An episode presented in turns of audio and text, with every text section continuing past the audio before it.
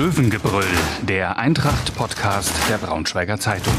Hintergründe, Analysen und News zu den blau-gelben Fußballern von Eintracht Braunschweig. Herzlich willkommen zurück zum Löwengebrüll, dem Podcast der Braunschweiger Zeitung über Eintracht Braunschweig. Und wenn ich ähm, herzlich willkommen zurück sage, dann stimmt das für die Podcast-Besetzung hier an den Mikrofonen nur so halb. Denn natürlich, Lars Rücker, ganz bekannter äh, Reporter unserer Zeitung in Eintrachtkreisen, ist zurück. Hi Lars. Ich werde ja hier schon ganz rot, wenn du mich so vorstellst, aber ähm, das sieht ja Gott sei Dank keiner. Ja, aber man hört es so ein bisschen an deiner, an der Verlegung in deiner Stimme. Verlegenheit natürlich. Verlegung ist eigentlich kein Wort, oder? Ähm, Doch, bei Spieltagsverlegung. Ja, zumindest nicht in dem Kontext, aber mach mal weiter. Okay, dann muss ich mich äh, einmal noch ganz kurz vorstellen. Mein Name ist Leonhard Hartmann.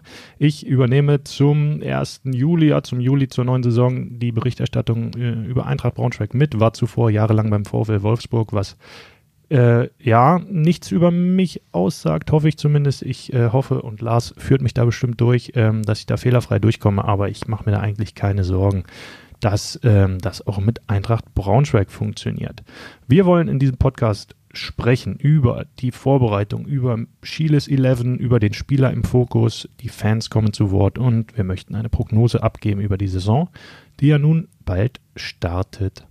Ja, Leo, vielleicht nochmal kurz zu dir. Ähm, was kannst du uns denn schon über die Eintracht sagen? Vereinsfarben? Ja, geht Richtung Blau-Gelb, glaube ich. Ähm, nein, Kennedy natürlich, bin äh, in Helmstedt geboren, mit der Eintracht aufgewachsen und war schon als Kind in dem Eintrachtstadion. Also von daher ist mir das Ganze hier natürlich nicht fremd. Lebe seit acht oder neun Jahren in Braunschweig und kenne das Ganze natürlich äh, sehr gut, habe auch aus der anderen Perspektive eure Berichterstattung verfolgt.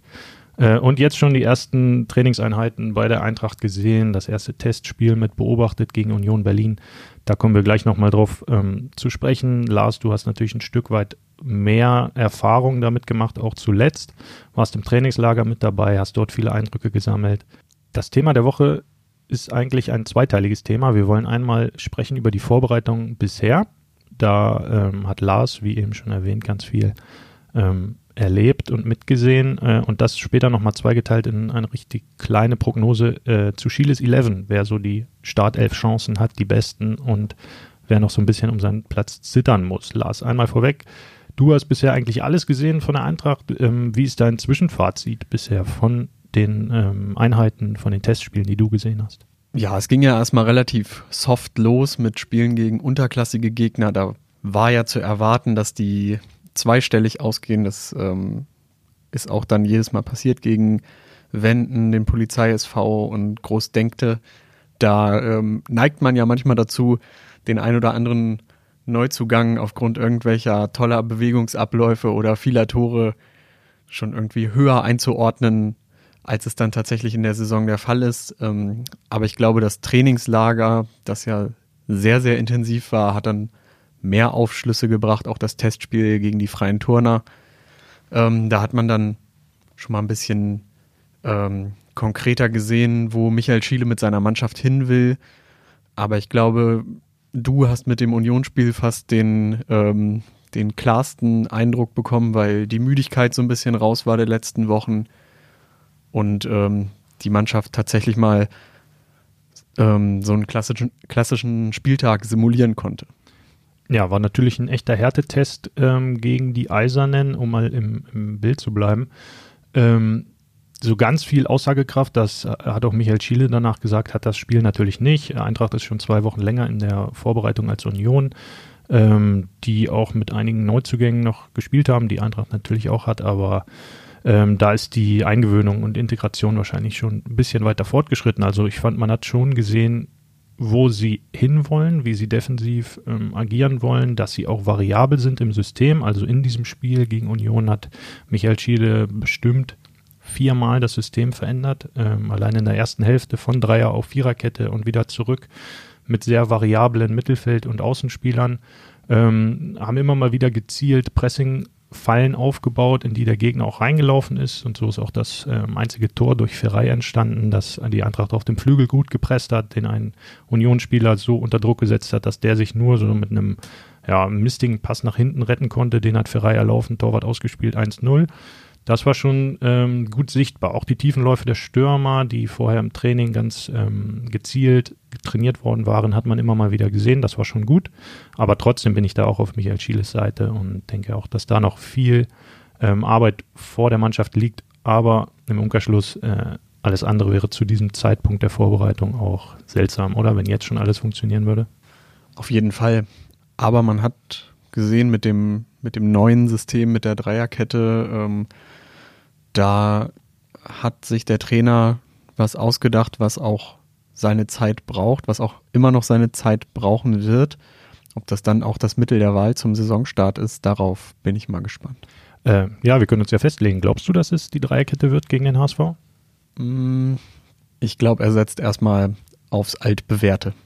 Okay, dann halte ich gegen. Ich sage, es wird die Dreierkette, einfach weil sie defensiv und im Zentrum ein bisschen mehr ähm, Stabilität verspricht weil man ein, die, die Mitte, das eigene Tor ähm, dicht machen kann mit einem Mann mehr davor. Ähm, zwischenzeitlich war es, um jetzt mal ganz tief in die Taktikkiste zu greifen, ein 5-2-1-2, was Union gegen, ähm, äh, was Eintracht gegen Union gespielt hat. Ähm, mit zwei defensiven Mittelfeldspielern vor einer zentralen Dreierkette. Robin Krause und ähm, Janis Nikolaou haben die Doppel-6 gemacht und das war schon sehr stabil. Das war einer der Faktoren, warum dann ähm, Eintracht deutlich besser geworden und deutlich stabiler geworden ist gegen Union. Ähm, ja, keine Ahnung, wie weit Michael Schiele das schon vorausdenkt äh, Richtung HSV, aber er meinte zumindest vor, vor dem Unionsspiel, dass man aus dem System, das er spielen lassen wird, schon Rückschlüsse ziehen kann auf den ersten Zweitligaspieltag. So lange ist er auch nicht mehr hin. Ähm, aber auf diejenigen, die in der Startelf stehen, meinte er, ähm, das lasse sich noch nicht so richtig äh, herauslesen für uns Beobachter.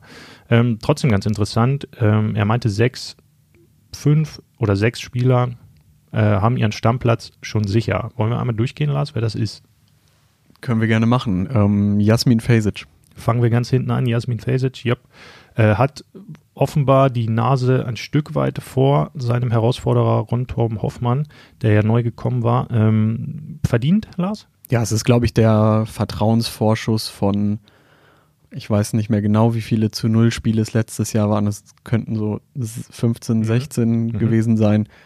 Super Erfahrung und ähm, er ist halt einfach ein abgebrühter Typ da hinten drin.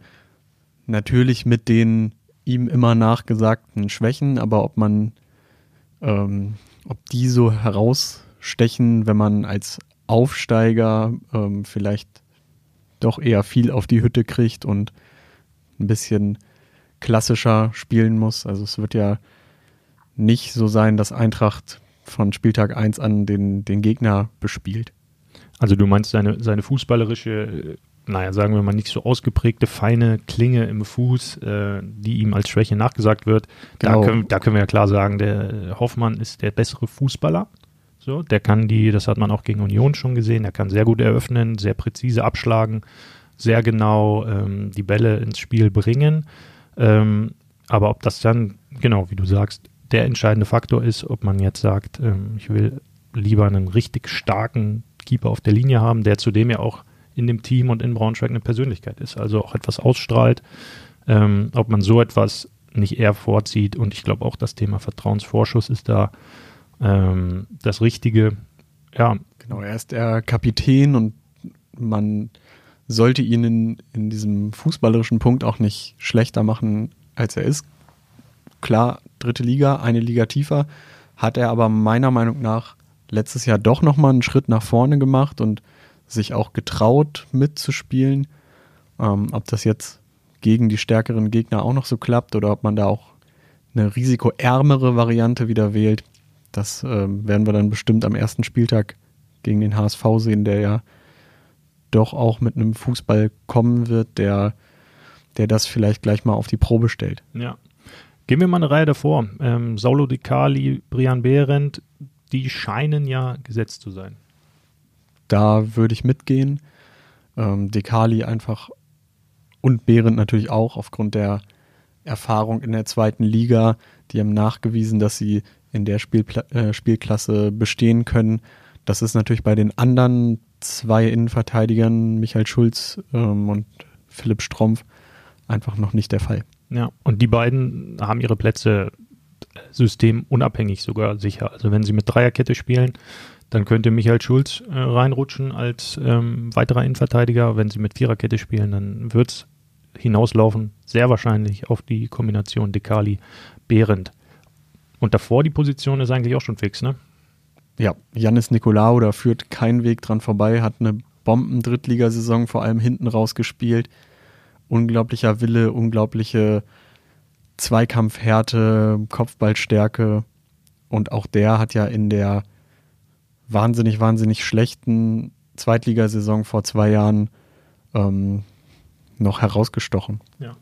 Herausgestochen äh, ist bei mir auch schon als äh, einer, der jetzt gerade noch nicht so viel gesehen hat in den letzten Wochen, Immanuel Ferrei, ähm, Neuzugang, den wir gleich auch noch mal ein bisschen näher im nächsten Thema besprechen wollen, der jetzt auch das Tor gegen Union Berlin gemacht hat, aber nicht nur deswegen ähm, heraussticht aus dieser Mannschaft, weil er ihr ziemlich viel Elemente geben kann, die vorher vielleicht nicht da waren, aber auch der oder Lars hat seinen Platz sicher.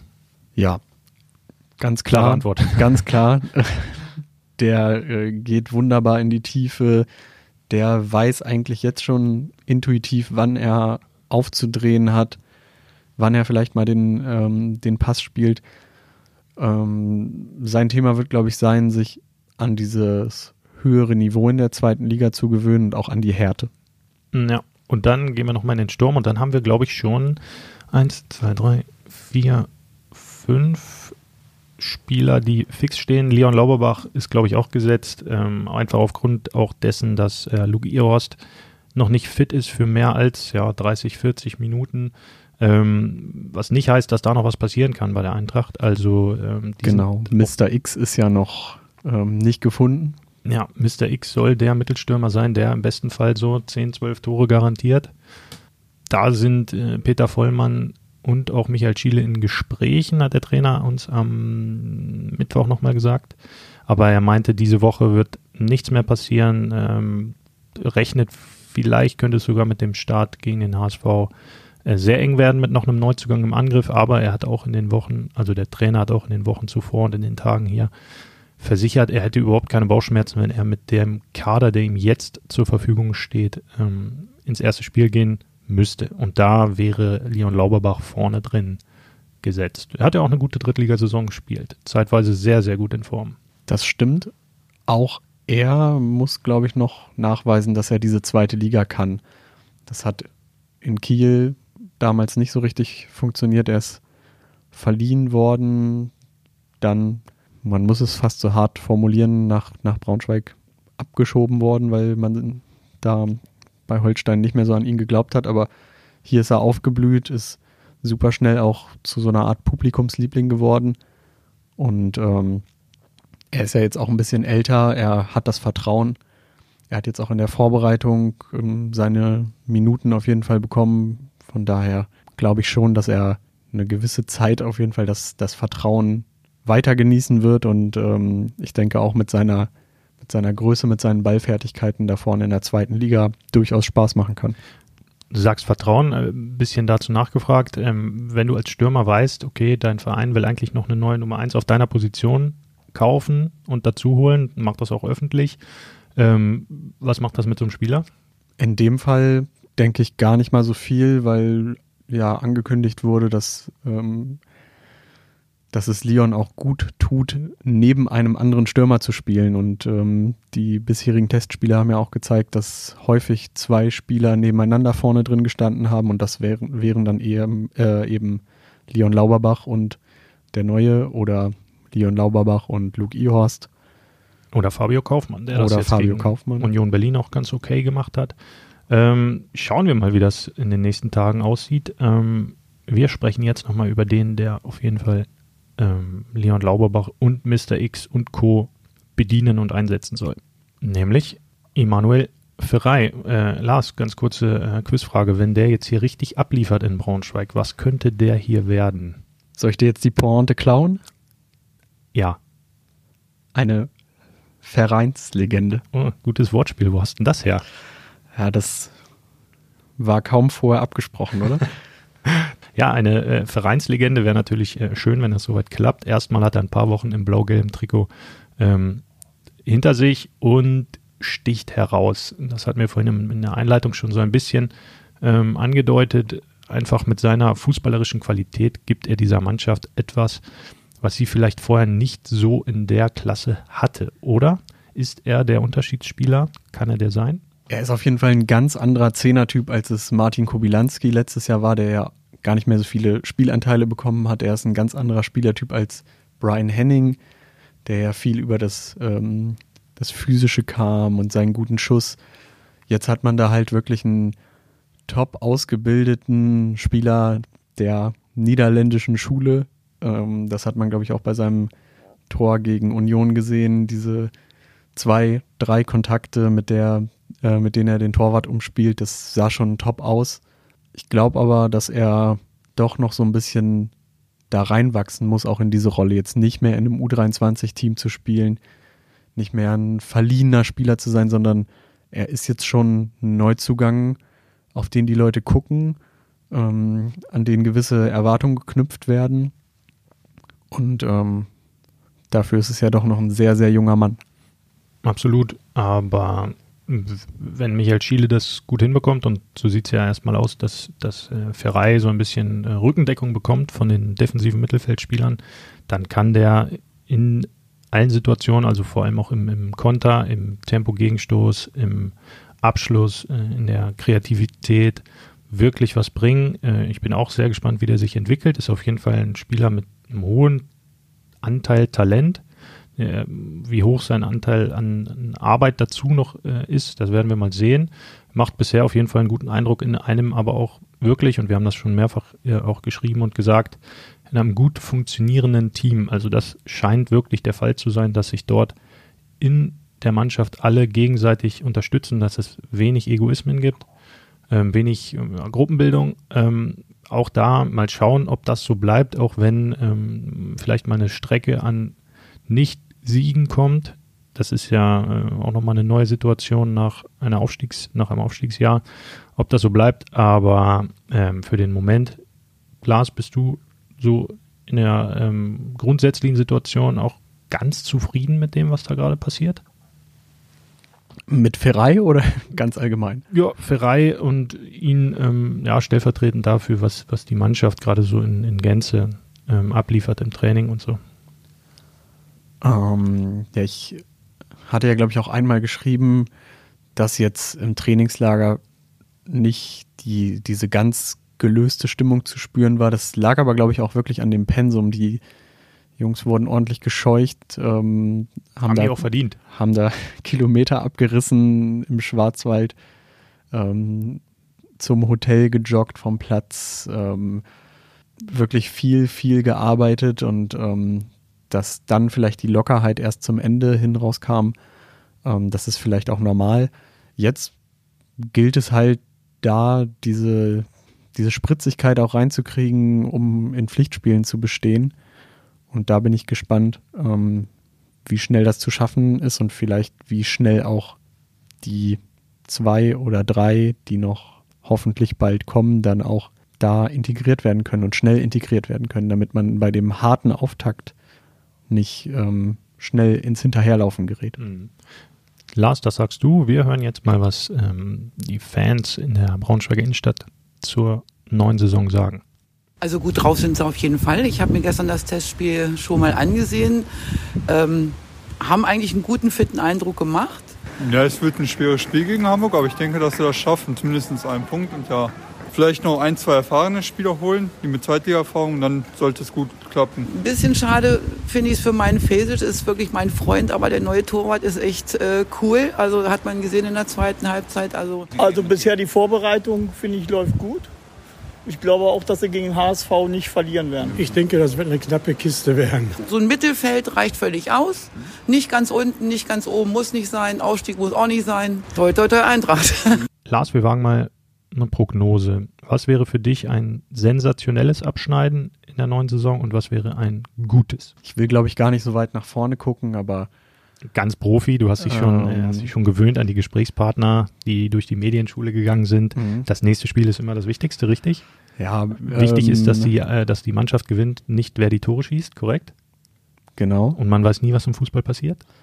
Richtig. Okay, dann haben wir jetzt einmal alle. Und äh, wir müssen weiter hart arbeiten. Ja, genau. Ja, okay, dann haben wir jetzt einmal die vier äh, größten Floskeln abgearbeitet und jetzt kommst du. Ja, ähm, ich habe es ja eben schon angesprochen. Hartes Auftaktprogramm. HSV ist, glaube ich, wirklich schon eine interessante Nummer zum Start. In Heidenheim ist es immer unangenehm. Dann kommt äh, Thorsten Lieberknecht mit Darmstadt ins Eintrachtstadion. Und es geht ja wirklich so weiter. Man hat in der zweiten Liga jetzt zumindest zum jetzigen Zeitpunkt nicht die Teams, wo man sagt, so ja, das ist, sind die, mit denen man sich auf jeden Fall da unten messen wird, um, um den Klassenerhalt. Deswegen wäre für mich ein Top-Start, wenn man aus den ersten fünf, sechs Spielen irgendwie acht bis zehn Punkte holt. Ähm, schauen wir mal. Also da, ja, das ist beim, beim HSV am ersten Spieltag, da weißt du halt direkt, wo du stehst. Und wie es dann weitergeht, ist, ja, hast du ja gesagt, das ist schon eine heftige Nummer. Ähm, glaubst du denn so auf regionale Sicht, beziehungsweise auf, ähm, auf Bundessicht, die anderen Teams sehen die Eintracht als Absteiger Nummer eins? Ich glaube, die Eintracht muss diese Rolle fast annehmen, weil, weil Kaiserslautern mit hochgegangen ist und ähm, Die haben aber nochmal richtig reingebuttert. Genau, wobei ich den bisherigen Kader da noch nicht so ganz überzeugend finde und ähm, ich auch sehr gespannt bin, wie so Oldies wie der hier allseits bekannte Henrik Zuck oder ähm, Mike Wunderlich oder auch René Klingenburg dann den Transfer nach oben auch wieder schaffen. Ja, andererseits holen die so einen Andreas Lute und ähm, Erik Dorm, also das sind ja auch gar nicht mal so schlechte Namen. Genau, ich glaube, Lute ist eine Bank. Bei Dorm bin ich mir nicht sicher, ob das funktioniert. Der ist Weltmeister, Lars. Ja, der ist Weltmeister. Wir sind alle Weltmeister. Genau. Ähm, und ähm, ich glaube, das ist gar nicht mal so eine schlechte Rolle, der Abstiegskandidat Nummer eins zu sein, weil dann ähm, ist der Druck, ähm, solange er hier nicht in der eigenen Stadt schnell entsteht, ähm, erstmal ganz woanders und selbst bei möglichen Misserfolgen kann man weiter in Ruhe arbeiten. Ähm, da sind, glaube ich, auch alle gefordert, dass das Team, das Trainerteam da einfach die Ruhe zu behalten. Andererseits aufgrund der, der zurückliegenden Zweitligasaison der Eintracht, ähm, als man das ganze Jahr an Trainer Daniel Meyer festgehalten hat, wird dieses Jahr so ganz unterschwellig wahrscheinlich schneller Druck auf dem Kessel sein. Das heißt, du willst relativ schnell äh, die Säge auspacken und an Michael Schieles Stuhl Nein, das- sägen? Habe ich das richtig verstanden? Das ähm, würde ich natürlich nicht, ähm, weil ich finde, dass dann ein sehr guter Mann an der, an der Seitenlinie steht, der auch ähm, vieles von dem, was er macht, gut erklärt, erklären möchte, ähm, den Kontakt zu, zu den Fans sucht, zu den Medienvertretern sucht. Aber ähm, ich glaube, das Problem liegt dann eher woanders. Ähm, und diejenigen, die dann in den, in den Gremien sitzen, die sich dann vielleicht im Vergleich von, zu vor zwei Jahren jetzt nicht, ähm, nicht mehr den Vorwurf gefallen lassen können, lassen wollen, nicht reagiert zu haben, wenn es in eine prekäre Situation rutscht. Ähm, das wird, glaube ich, eher das Thema. Dann ist eigentlich die Lösung ganz einfach, gar nicht erst in eine prekäre Situation rutschen. Dann passiert so etwas auch gar nicht. Da der Auftrag ganz klar an die Eintracht, einfach mal aus den ersten fünf Spielen zehn Punkte. Dann, wobei, dann wird wahrscheinlich schon wieder Bundesliga-Aufstiegseuphorie hier ausgerufen, oder? Dann machen wir mal einen durchschnittlichen Mittelwert und dann schauen wir mal. Wir beobachten das Ganze natürlich ähm, aus der nächsten Nähe. Ähm, Lars, danke erstmal fürs äh, Gespräch äh, und für den gelungenen Einstieg hier, wobei gelungen äh, müssen natürlich andere beurteilen, ähm, um nochmal eine Floskel aus dem Fußball-Profibereich zu bedienen. Wir melden uns mit dem Löwengebrüll nächste Woche hier wieder vor dem Heimspielstart gegen den HSV. Lars, mach's gut, wir sehen uns. Danke fürs Zuhören. Bis bald. Ciao. Mehr Podcasts unserer Redaktion finden Sie unter braunschweiger-zeitung.de slash podcast.